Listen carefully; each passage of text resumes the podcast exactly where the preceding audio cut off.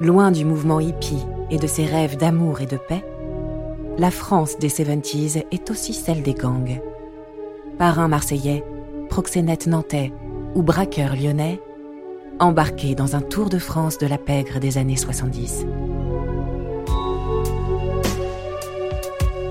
Si le milieu français s'organise principalement autour de l'axe Paris-Lyon-Marseille, Nantes se pose en capitale malfrate de l'Ouest. Pour accueillir les marins, les voyous locaux ont multiplié les maisons closes d'abord, les bars à hôtesses ensuite, jusqu'à en faire la spécialité locale. Vous écoutez Gang 70s, épisode 8. Nantes, première partie. Une spécialité alimentée par le butin de quelques gros braquages restés célèbres. Ces bars vont être le pivot du milieu nantais, blanchissant son argent sale et faisant de leurs propriétaires occultes le petit Alain, Chamard, Dédé, d'honnêtes commerçants.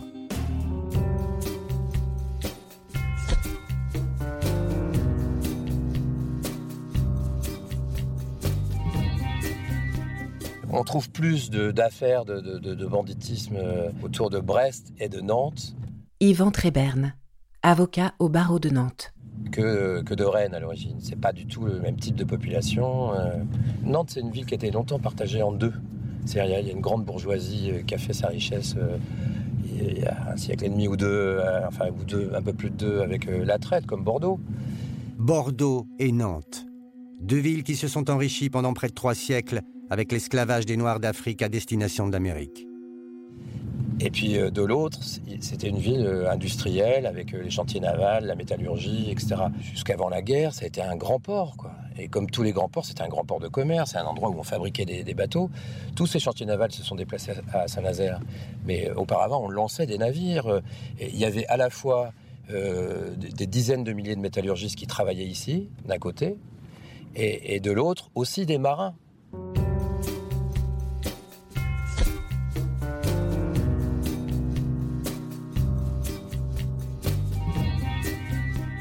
Nantes, c'est une ville portuaire et... Pierre-Marie Herriot, rédacteur en chef de Presse Océan. Et les bars de nuit, c'est un peu une tradition de, de tous les grands ports. Euh, lorsque les bateaux font escale, les marins, il leur faut, euh, il leur faut euh, de quoi partir en bordée. Et les bordées à Nantes, c'était souvent les bars de nuit. Ils ont poussé comme des champignons le, long du quai de la Fosse. Hein. c'est ce, boulevard qui longe la Loire. Lieu d'arrivée des bateaux, le quai de la Fosse, surnommé par les Nantais le quai de la Fesse, accueillait déjà avant-guerre les bordels de la ville. Après-guerre, les maisons se transforment en bars américains, comme on les appelle à l'époque, et entérinent la réputation de la ville.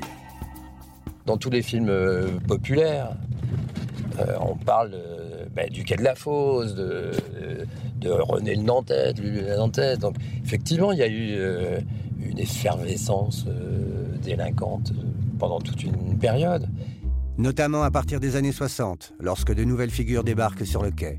Alors, le milieu nantais a peut-être une particularité par rapport au milieu de d'autres villes, de d'autres grandes villes, c'est que les, principaux truands nantais des années 70, 80, 90, ce ne sont pas des, petites frappes de, cité ou de banlieue, ce sont des fils de bonne famille. C'est-à-dire que euh, leurs parents étaient, le, cordonnier de la place euh, ou le, serrurier. C'est des, des, garçons qui ont grandi ensemble, qui ont fait leurs études ensemble, et, ils ont choisi aussi une vie euh, aventureuse. Le plus connu de ces nouveaux durs de la nuit nantaise se nomme Roland Chamarbois, dit Chamard.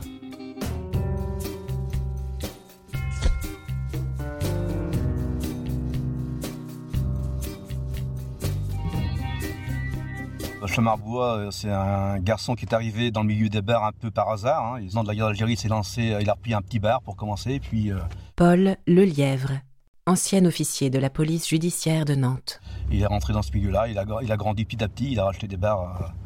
bon, il était serrurier au départ, donc il n'était pas, il pas commerçant. Hein. donc il s'est lancé. De... Il a vu que ça reportait gros et donc il, il a continué à investir là-dedans. Le milieu nantais, c'est il y a 3-4 noms qui émergent. Quoi. Il y a 3-4 personnes qui dirigent le milieu nantais. Aux côtés de Chamard émergent de nouvelles figures comme Dédé Malvaux. Un garçon comme Malvaux, lui, c'était un garagiste plus ou moins ferrailleur plutôt. Euh, Euh, bah, pareil, c'est un peu lancé là-dedans par hasard. hein. Là, Quand ils ont vu que la- la- l'affaire était juteuse, bon, ils, ont- ils se sont partagés le- les bars donc, euh, sur Nantes. hein. donc, euh, on a- les bars sur Nantes, c'est le quartier de la gare, d'Albi. là, hein. c'est le, c'est également le, le quai de la Fosse. On avait un bar de nuit tous les, tous les 10 mètres à peu près à l'époque. Ces nouveaux venus dans les nuits nantaises vont s'affirmer au fil des années 70 en s'appuyant sur les gros bras du port pour asseoir leur autorité. autour de ces, de ces caïds là, qui à l'époque avaient donc 35-40 ans dans les années 70-80, autour de ces caïds, bah, il y avait évidemment pas mal d'hommes de main. Alors des beaucoup étaient liés quand même au port. hein. On a beaucoup de dockers à l'époque. le- les docks c'était quelque chose d'important. Ça employait beaucoup de monde. Mais, sauf qu'une fois que les bateaux étaient déchargés, bah, il y avait pas mal de temps libre. Donc voilà. Bon, et puis les dockers c'était quand même des gros bras. hein. La plupart des, des, des caïds nantais là, des années 70-80, euh, bah, c'était des copains. Tous ces gars-là, ils ont grandi ensemble, ils allaient à l'école ensemble. Donc entre eux, il n'y a quasiment jamais eu de problème. Ni avec les autorités, apparemment.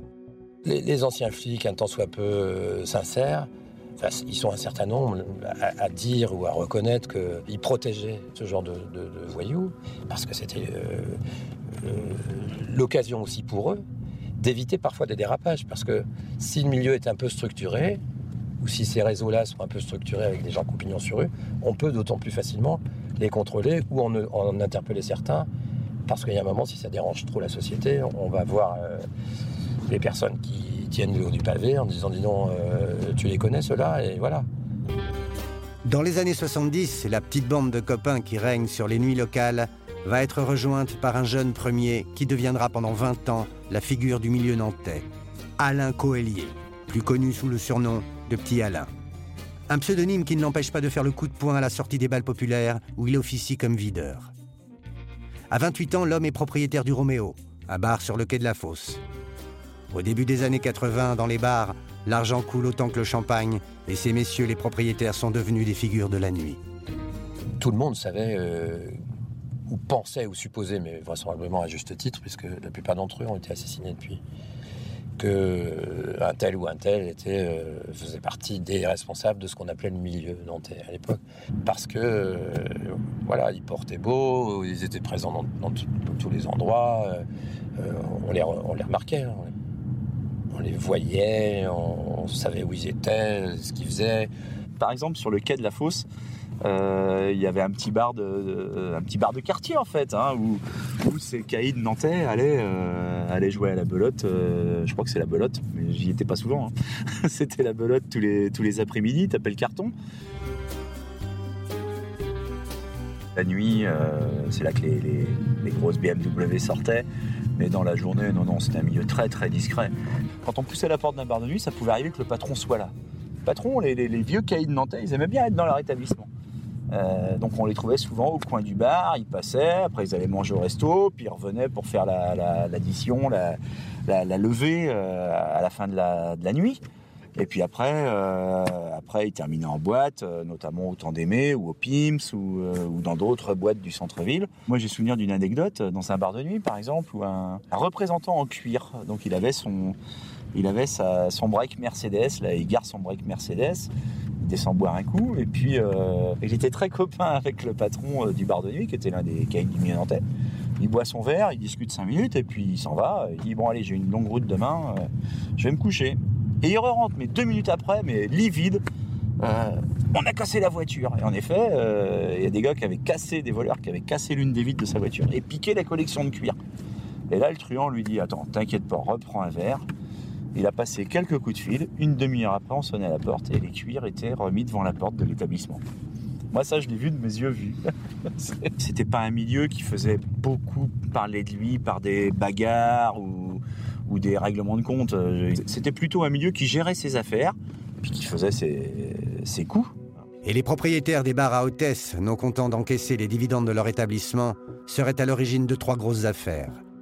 Elles leur auraient permis, selon la police, d'agrandir leur portefeuille d'établissements de nuit. Ils se sont donc lancés, euh, pour un certain nombre d'entre eux, euh, dans le hold-up. Et notamment dans, deux grands hold-up qui ont défrayé la chronique. Le 2 janvier 1979, à 9h15 du matin, un fourgon de la Spock se gare devant l'entrée du Crédit Lyonnais qui abrite la recette du supermarché Carrefour en banlieue nantaise. Alors que les convoyeurs viennent de récupérer deux sacs contenant des chèques et du liquide, une 504 bleu marine déboule sur le parking. Trois braqueurs giclent de la voiture, grimés avec des masques de carnaval. Après avoir neutralisé les deux gardes à l'extérieur, ils rafalent à la Kalachnikov leurs collègues pour qu'ils ouvrent la tirelire. Le fusil d'assaut russe fait là sa première apparition sur la scène criminelle française. Butin de l'opération, 1,2 million en liquide. Trois semaines après, rebelote. Un autre fourgon blindé de la Spock est dévalisé alors qu'il se gare vers 14h au siège de la Banque Populaire Bretagne Atlantique dans la ZUB Bellevue. Quatre hommes surgissent et repartent avec plus de 4 millions de francs. Donc très vite, ces enquêtes se sont orientées sur une, piste locale. Hein, on s'est aperçu que, l'épouse d'un des convoyeurs de fonds avait travaillé dans les bars de nuit, etc. Que la femme de ménage qui était venue faire le ménage dans la planque des malfaiteurs était la maîtresse d'un des convoyeurs. Bon, euh, vous voyez, euh, tout nous ramenait sur le milieu de Nantais à l'époque. Euh, ce sont ces sommes qui, alors ça c'est évidemment la petite histoire, mais ce sont ces sommes qui auraient servi à financer l'achat de bars de nuit ainsi que aussi un butin provenant d'un casse euh, resté célèbre, le casse de Rolex en Suisse, euh, où là aussi euh, presque 100 kilos d'or avaient été dérobés et n'ont jamais été retrouvés. Après les deux fourgons de la Spock, c'est au tour de Rolex d'être la cible du milieu nantais. L'affaire se déroule le 3 septembre 1980 à Genève. Trois hommes grimés en Giscard, Marchais et Mitterrand emportent 95 kilos d'or destinés à la fabrication de boîtiers de montres ainsi qu'un sac plein de rubis. Deux mois après le coup, les enquêteurs arrêtent un patron de bar de Pornichet et le petit Alain. Le duo est condamné à 6 et 5 ans de prison. Le braquage de Rolex est donc en partie élucidé. En partie seulement, car le troisième larron reste inconnu. Mais l'enquête sur les attaques de fourgon, elle, piétine. En revanche, sur le quai de la Fosse et dans le quartier de la gare, pendant l'année qui suit, les néons éclairent de plus belle les trottoirs nantais. Du côté du tribunal de Nantes, on ne croit pas aux coïncidences. Et un homme de loi, le procureur Guiton, va partir en croisade avec son bras armé, l'inspecteur Paul Lelièvre. Le premier établissement entré dans son collimateur s'appelle le Mélodie. On le soupçonne d'appartenir au petit Alain. À l'époque, il y a un procureur à Nantes, euh, un procureur adjoint chargé de la financière, qui veut s'intéresser au milieu nantais sur le côté financier et en disant, bon, pour lui, les bars de nuit sont le terreau du milieu nantais.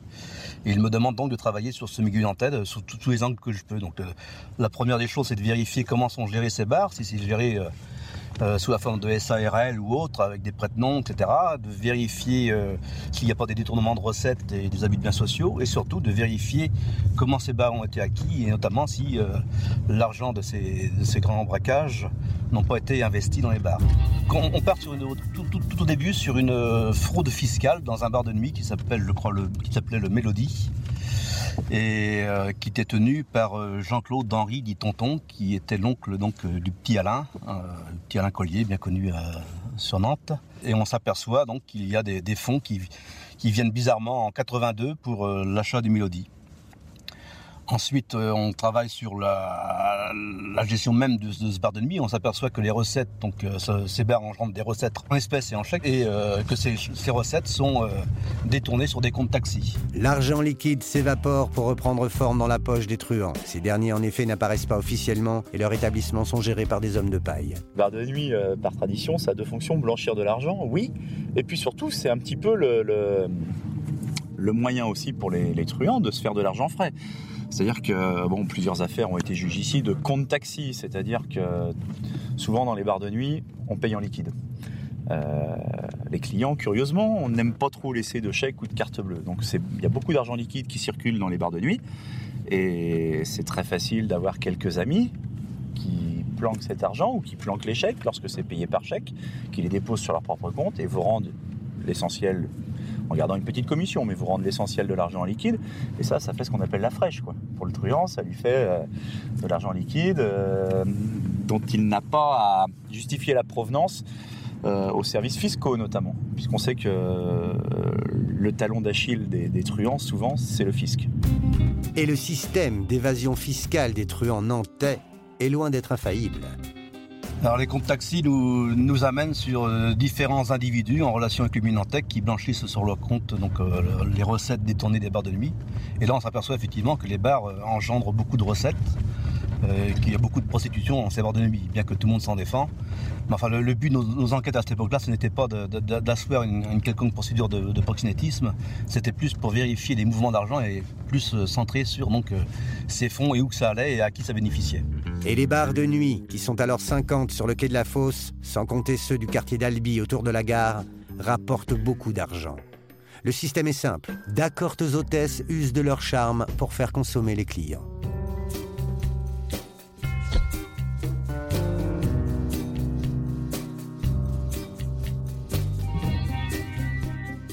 Nous, dans les bars, euh, euh, les hôtesses, c'est un système comme ça. Marie-Josée de Ringue, propriétaire du Riva, figure de la nuit nantaise. On demande, on s'approche du client, on lui demande à boire et on doit discuter avec lui. Nous, il nous offre des coupes, des petites coupes à un certain prix. Ensuite, nous avons la coupe VIP, un peu plus chère, et nous avons la bouteille de champagne à plusieurs prix différents. Vous avez euh, une salle avec un bar, avec euh, des filles euh, qui sont assises dans les fauteuils. Et puis derrière, vous avez des petits salons. Alors un, deux, trois ou quatre petits salons, suivant l'importance de l'établissement. Et dans ces petits salons, bah, si vous souhaitez prendre un verre, euh, donc généralement une bouteille, hein, avec une de ces charmantes hôtesses, et ben, vous allez au petit salon. Après, qu'est-ce qui se passe dans ces petits salons?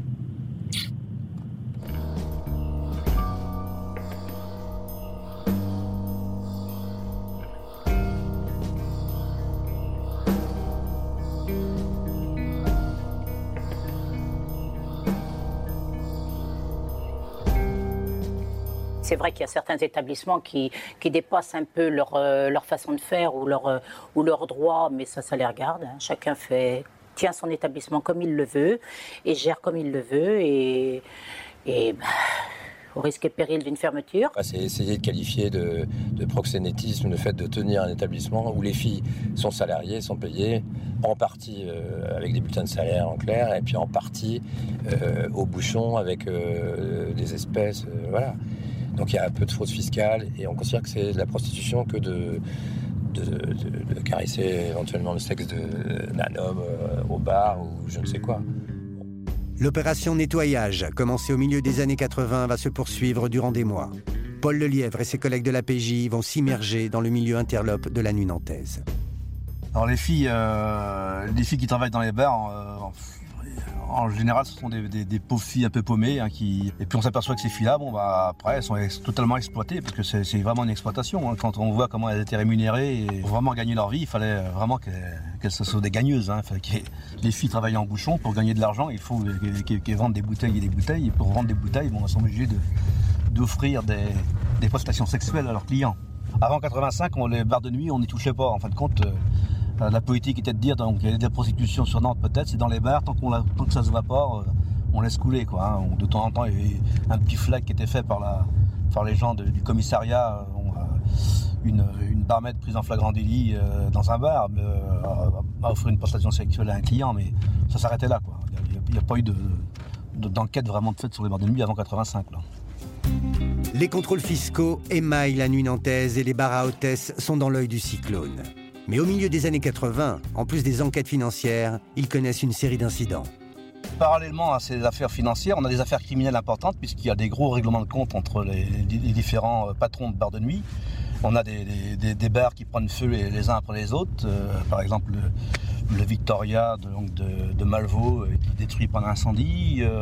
on retrouve une grenade sur le comptoir posée bien en vue sur le comptoir. Donc c'est un rappel à l'ordre. On a le, petit club, le fameux petit club bar de, de Collier, il vient de racheter par intermédiaire d'une prête-nom qui, qui, le cabaret qui prend feu avec un un type qu'on retrouve calciné à l'intérieur. Euh, donc on a toutes les affaires criminelles en même temps. Le petit club, par exemple, euh, bon, on pense, on, pense que c'est une escroquerie d'assurance. Hein. Le petit Alain voulait euh, récupérer, donc il avait souscrit un contrat d'assurance intéressant, il voulait récupérer le, profiter de ce contrat. Donc il a commandité des, individus pour mettre le feu dans l'établissement et malheureusement un des, incendiaires est resté, enfermé dans, le bar. Et tous ces gens-là, donc ils sont tous euh, inculpés, euh, mis en examen pour abus de biens sociaux. Euh, bon, ils prennent des peines de, des peines de prison allant de 12 à 18 mois, c'est pas des peines énormes, mais ils prennent des grosses, des grosses amendes. Et puis surtout, derrière, il y a l'administration fiscale et d'URSAF qui, qui retombent dessus. Disons qu'on met, la pression, nous, à cette époque-là, sur tous ces bars-là, et euh, pour en, espérant pouvoir en récolter les fruits sur les affaires criminelles ensuite. En ce mois de décembre 1986, alors qu'il est sorti de prison pour l'affaire Rolex depuis deux ans, le petit Alain, sentant l'étau se resserrer, se met au vert aux Antilles.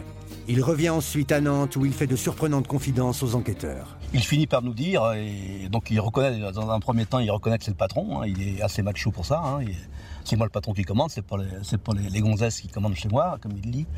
Et donc, euh, on, établit sa gérance de fait. Et puis surtout, il nous dit, euh, qu'on lui demande l'origine des fonds, il nous dit euh, texto, bah, c'est ma part de c'est ma part de Rolex que j'ai investi là-dedans. Donc, il pensait ne pas pouvoir être inquiété sur Rolex vu qu'il avait été donc incarcéré et qu'il avait purgé une peine pour, pour cette affaire-là. Hein. Mais le petit Alain, libéré en avril 1987 après trois mois de préventive, n'est pas décidé à attendre son procès. Il met les voiles, direction l'Espagne. Il va y être mêlé à l'enlèvement de Mélodie Nakachian, la fille de la chanteuse Chimera, en novembre 1987. Une affaire montée par un Marseillais et à laquelle participent des Parisiens et des Nantais. L'un d'eux va commettre une erreur version pied qui sera fatale à l'équipe. Un troisième couteau nantais qui fait la demande de rançon dans une cabine téléphonique il y a plusieurs demandes de rançon, mais comment est-ce qu'on identifie la bande? Bah, Il s'en va et il oublie son portefeuille dans la cabine téléphonique. Donc voilà, les, policiers qui ont, qui ont vite repéré d'où venaient les appels débarquent dans la cabine téléphonique et ils trouvent euh, le, portefeuille du type euh, avec euh, sa carte d'identité, l'adresse de l'appart où il est. Enfin bon, et après ils n'ont plus qu'à attendre des souricières et à identifier tout le monde. Le petit Alain parvient à échapper au coup de filet des policiers espagnols. Il rentre au pays sur le Gwen, un voilier chargé de cannabis marocain, en compagnie d'un patron du quai de la Fosse, Eugenio Sampaio. Et il revient ici sur le Gwen avec Eugenio Sampaio. Il débarque à Saint-Gilles-Croix-de-Vie. Le soir même, les policiers ont réussi à retrouver sa, trace. Il déjeune avec Francis le Belge à Ixelles, dans la banlieue de Bruxelles. Et puis, euh, on perd sa trace et finalement, il se fait arrêter à côté de Barcelone euh, quelques semaines plus tard. Et puis petit Alain, bah, il purge sa peine, il fait 8 ans en Espagne, mais il revient après à Nantes. Il revient, mais sauf qu'il a une vieille histoire. Il avait un cabaret à Nantes qui a été détruit par un incendie, par une bombe incendiaire. Et malheureusement, il y a eu un ou deux morts, on n'a jamais trop su. C'est la fameuse histoire pour laquelle le petit Alain est soupçonné d'escroquerie à l'assurance. La victime retrouvée brûlée dans les décombres aurait été un incendiaire payé par Coelier lui-même. Selon les policiers, il aurait profité de la vague d'incidents touchant les bars de nuit nantais pour liquider le sien.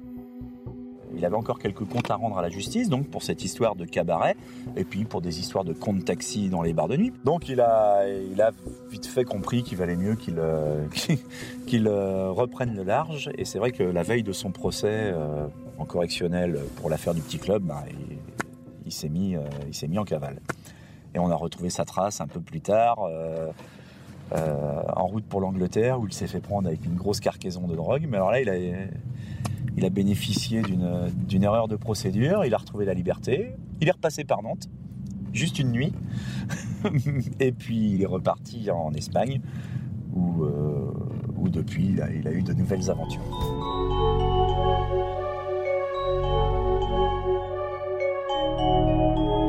Vous venez d'écouter Gang 70s.